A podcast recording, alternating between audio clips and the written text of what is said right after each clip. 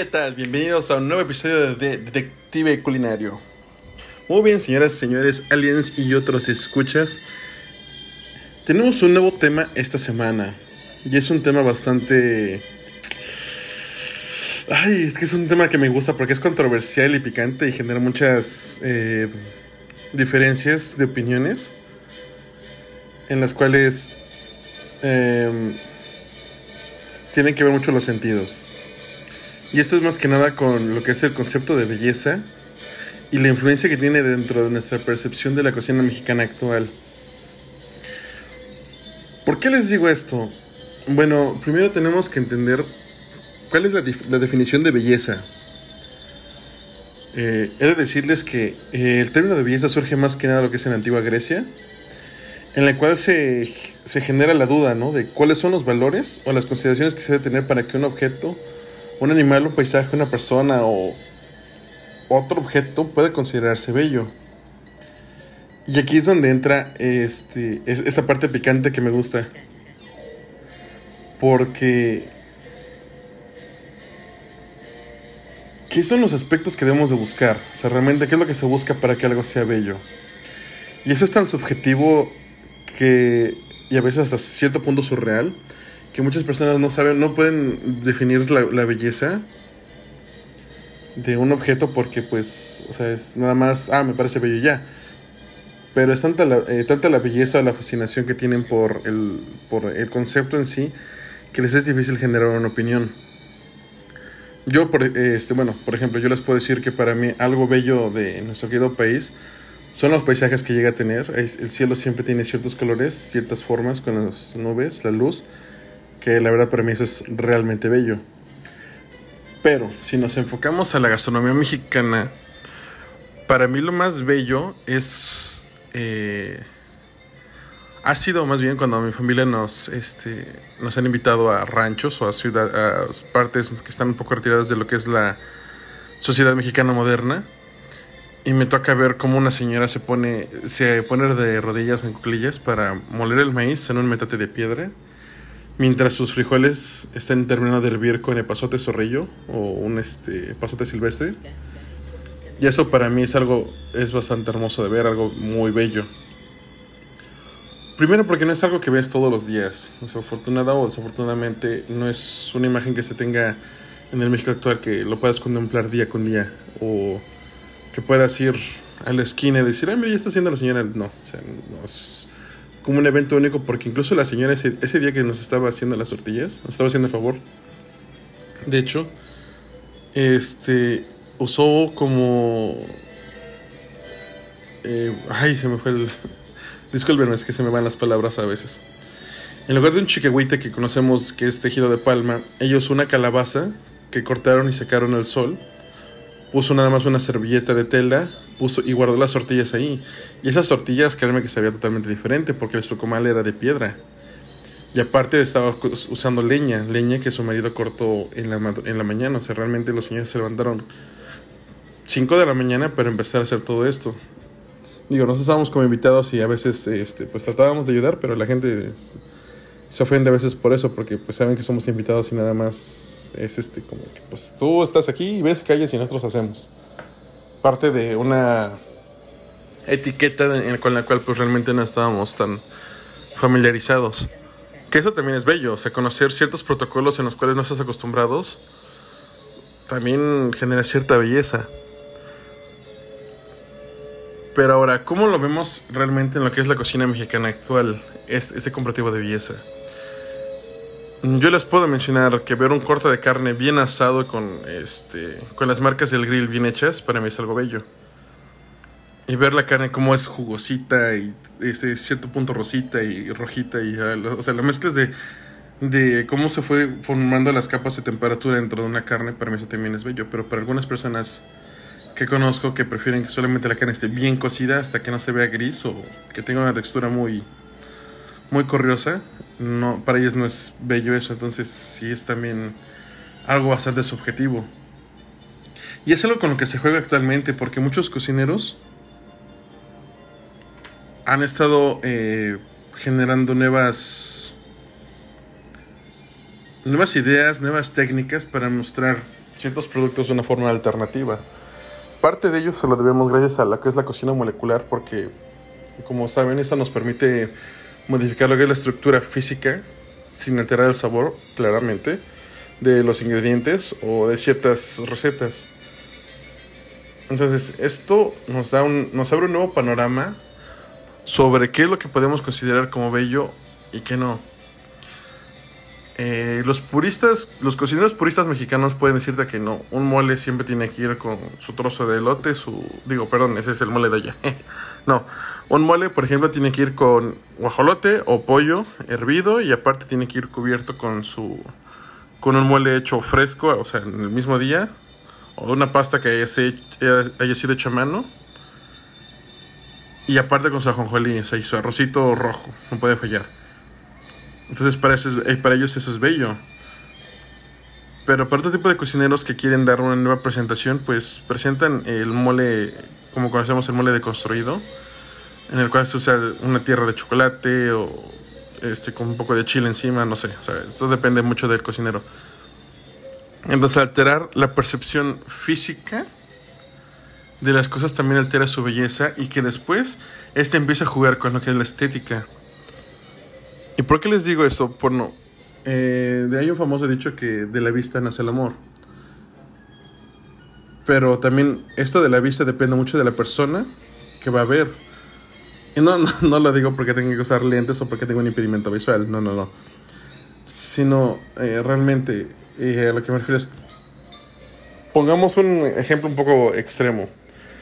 Que una persona de un rancho llegue a la ciudad y pida un mole y le sirvan otra cosa diferente una presentación diferente a lo que ella está acostumbrada a ver este, en, su, en su comunidad, pues no le va a parecer bien, no va a y en lugar de eso va a decir, oye, pues ¿qué me está sirviendo? Esto no es lo que yo te pedí. Y pues aquí en México nos ha sucedido, especialmente, bueno, yo les puedo relatar experiencias con mi familia, que llegamos pidiendo enchiladas y nos dan este como tacos eh, dorados cubiertos con salsa y dijimos, no, pues no son enchiladas. Dice, no, señores, que es así, los preparamos aquí. Y ahí es donde entra también otro concepto. La, la belleza también viene sujeto a lo que es la localidad, lo que son las regiones del país. Más que nada porque uno se tiene que adaptar a lo que tiene. Uno tiene que ir este ser práctico para poder lograr buenos resultados con lo que se tiene a la mano. Eh, ejemplo de ello, por ejemplo, para mí unas enchiladas suizas son aquellas que se preparan con una salsa de jitomate sin chile, solamente es el ajo, cebolla, se le cose esa zona y se bañan las tortillas y después se le pone queso y ya. Bueno, el relleno va a ser de pollo o, también más de queso, depende, ahí sí depende del gusto. Pero llego acá al norte y me dicen que no, que aquí son con este con el tomate verde. Y digo, pues esas no son las enchiladas eh, suizas que yo conozco. Y ahí es donde mi concepto de belleza, mi percepción de que lo que se vean bonitas a lo que estoy acostumbrado, realmente diga, ah, wow, quiero comerlas. O sea, no, como que me genera cierto rechazo porque me están dando algo de lo que no estoy acostumbrado. Entonces, esto también es un factor importante que nos debe de generar una nueva perspectiva, una... Eh, nos debe generar una, una mente abierta cuando se come dentro del país incluso para nosotros los mexicanos especialmente, porque los extranjeros pues eh, afortunadamente, la mayoría de las cosas que les servimos les van a encantar porque no, o sea, están fuera de, de su menú local y pues hemos de reconocer que en México tenemos varios colores, varias texturas y varios sabores que nos identifican, incluso con el aroma, cuando uno llega a un restaurante o a un local y dices, oye, huele rico, o sea, ya desde ahí estamos empezando a entender lo que es el concepto de belleza. Entonces, eso es algo que dices, wow. Y pues igual, eh, no sé, es que, ay, tengo tantas ideas en esta casa que este tema me es, difícil de explayarlo como, como con, ele, con elocuencia, así, con un buen gusto. Porque cada quien tiene un gusto diferente, o sea, el gusto se rompe en géneros y para cada quien, incluso para un regio o para cualquier persona de cualquier localidad va a haber algún plato que diga, sabes que no me gusta porque se ve así y ya. O lleva esto y no me gusta. O sea, son, son ese tipo de situaciones que dices, pues si a ti no te gusta, o sea, si a ti no te parece bonito, no te parece bello, pues para mí sí. Pero es porque cada mentalidad genera ciertos valores, ciertos conceptos diferentes a la belleza. Que ahora los cocineros modernos, para poder eh, lograr generar un mayor impacto con la belleza de, los, eh, de ciertos ingredientes o de ciertas técnicas, hacen uso de la estética. Que la estética, pues, es eh, generar un balance. Un balance y a la vez no. Es decir, que. Mm, ¿Cómo, cómo explicárselos? Dentro de nuestro existir tenemos dos tipos de diseños. Lo que, es el, lo que se conoce como el diseño natural y el diseño del hombre. Por ejemplo, lo, el diseño natural es aquel que, pues ya viene, como la palabra le indica, viene en naturaleza. Que decir que son bonitos por sí solos. Ejemplo de ello tenemos las flores comestibles. Eh, por ejemplo, algunos pajaritos son bellos así por, por sí mismos. Pero en la cocina, pues tenemos que modificarlos. Aquí es donde viene la parte donde son eh, modificados o en, cierta forma adaptados para que se vean bonitos. Ejemplo, una zanahoria o una papa eh, para que tengan una mejor presentación con el uso de una técnica francesa que se llama el tournedo o bueno el, el tournet es este pues más que nada es cortar la papa para que parezca como un pequeño balón de este fútbol americano y tenga una mayor presentación, una mayor estética, o sea, que se vea parejito, que se vea bonito. Y pues se va a montar en cierta parte específica del plato para que este no descuadre toda la, la vista principal. Que si no me recuerdo es proteína con salsa a las 6, eh, guarniciones a las 6 y a las 2. Esto para que haya un buen flujo de... Eh, un punto focal y una practicidad al montaje. Que ahora también eh, la, falta de, la falta de simetría dentro de un plato también genera cierta estética. Y esto es bastante curioso porque ahorita se volvió tendencia en los últimos 2, 3 años más o menos, en los cuales los cocineros ponían distintos elementos eh, dispersos en el plato, y, pero aparte pues los terminan complementando con gotitas de salsa, con o líneas, gotas, líneas o trazos con salsa y aparte usan este, las flores comestibles, que es florecitas pequeñas o brotes. O ahorita los postres están teniendo como que la mayor eh, tendencia de que usan una tierra de chocolate o de cualquier otro sabor. Ponen un este una canel de helado y a un lado pues la rebanada de pastel que ahorita pues ya no es la rebanada triangular clásica, sino que a veces lo ponen cuadrada, a veces lo ponen circular. O sea, todo depende más que nada de la creatividad que tenga el cocinero y que esta misma creatividad va a jugar tanto con la belleza con la y la estética de un plato que va a generar presentaciones totalmente eh, radicales. Y digo radicales porque se ven asombrosas. Digo, me toca seguir en ciertas páginas este, de redes sociales, como en Instagram, sin hacerle comercial, por cierto, en los cuales muchos chefs del mundo, muchos cocineros, publican sus platos y hacen sus videos, nada más suben la foto de cuando el plato ya está montado.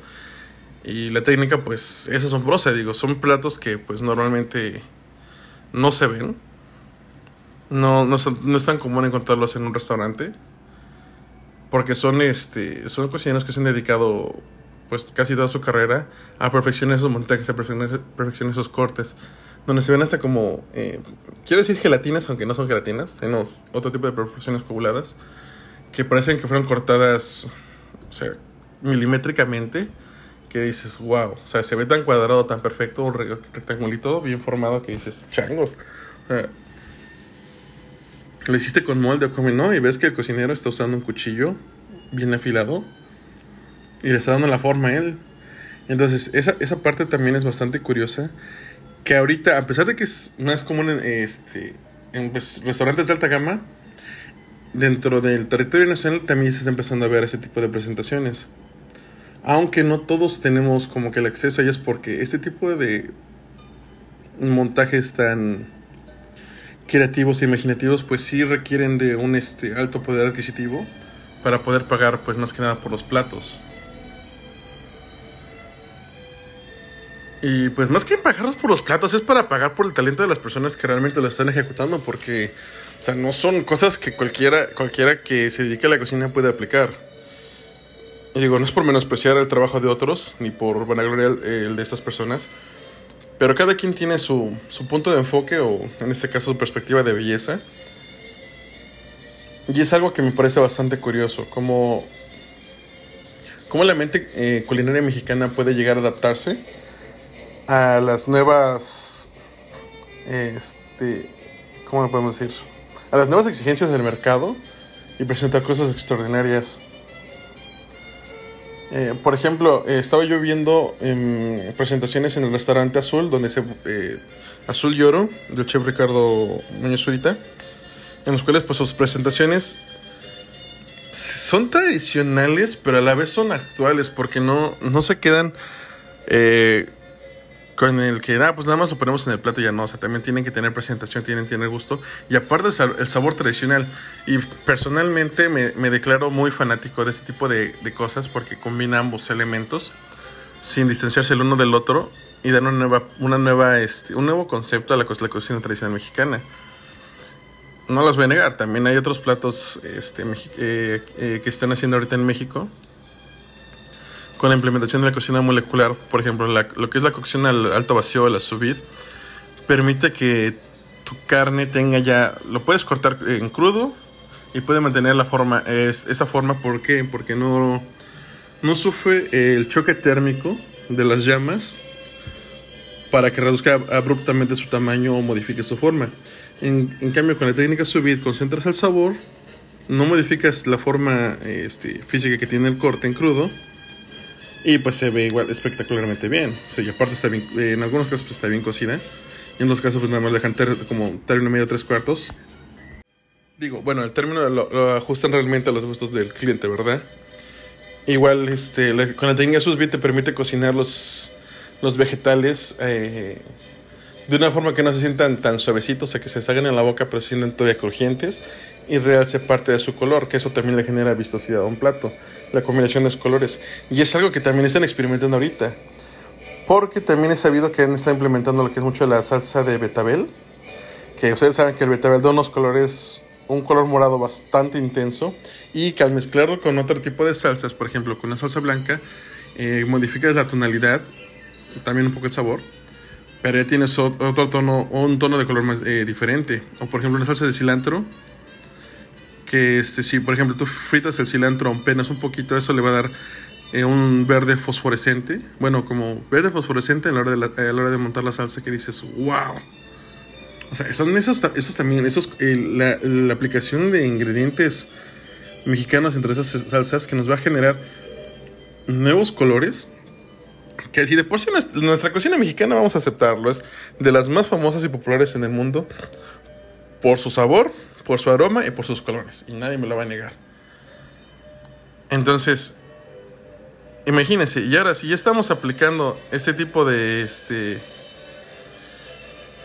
este tipo de técnica, este tipo de conocimientos a la cocina mexicana, señores y señores, vamos a tener una presencia culinaria importante en el cual este pues todos van a querer seguir visitándonos para consumir. O sea, digo, esto nos va a beneficiar a sobremanera, o sea, tanto económica como cultural y públicamente. O sea, son varios aspectos los que va a mejorar con, la con esa nueva tendencia culinaria que pues esperemos se pueda aplicar a más...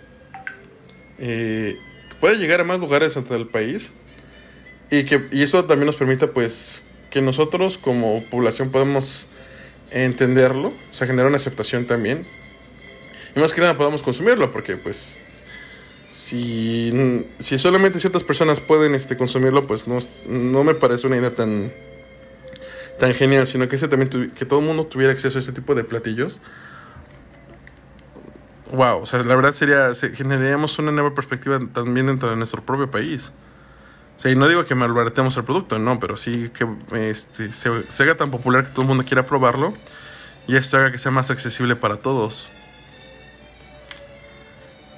Entonces, no sé, esto del concepto de, entender lo que es la belleza y aplicarla dentro de la cocina mexicana me parece una idea muy deliciosa, muy vistosa y que yo espero que en los próximos meses o en los próximos años los cocineros mexicanos estén, eh, pues ya sean más considerados para enfrentar los retos mundiales porque pues tenemos los ingredientes, tenemos la tierra y tenemos el espíritu de las personas para poder lograrlo.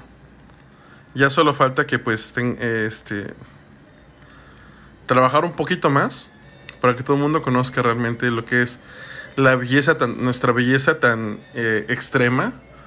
Porque como les digo, podemos empezar desde unos simples frijoles con epazote y chilito hasta el plato más gourmet y aquí mejor montado por, no sé, eh, este, en el restaurante de Puyol o Quintonil, o sea, imagínense, para que podamos tener ese gran abanico de, de este de oportunidades disponibles para el consumidor, wow, o sea, la verdad, wow, México es un país increíble, en el cual todavía tenemos eh, espacio para mejorar, tenemos espacio para explotar y más que nada, pues para dar a conocer que eso es parte de, de mi gusto por la que es la cocina mexicana y no solo por este, estar estudiando por ser mexicano, sino porque tiene todo un trasfondo cultural y que tiene una forma bella, redundante, una forma bella de representarse en cada plato que consumimos. Porque si lo piensan bien, cada plato que cada cada mole, cada arroz o cada pozole que ahorita fue el 15, pasó el 15 de septiembre, eh, son, son platos con historia, son platos con un trasfondo cultural que dicen, esto es México. Y que si aparte, o sea, seguimos este, incorporando este tipo de técnicas novedosas, wow, o sea, la verdad, no, o sea, me, me, sorprende los, este, el no saber los límites que esto puede llegar a tener. Qué delicia hablar de México. Pero bueno, eso es todo por el capítulo de hoy, señoras, señores, aliens y otros escuchantes. Los dejo por el momento hasta el siguiente capítulo de Detective Culinario. Hasta pronto.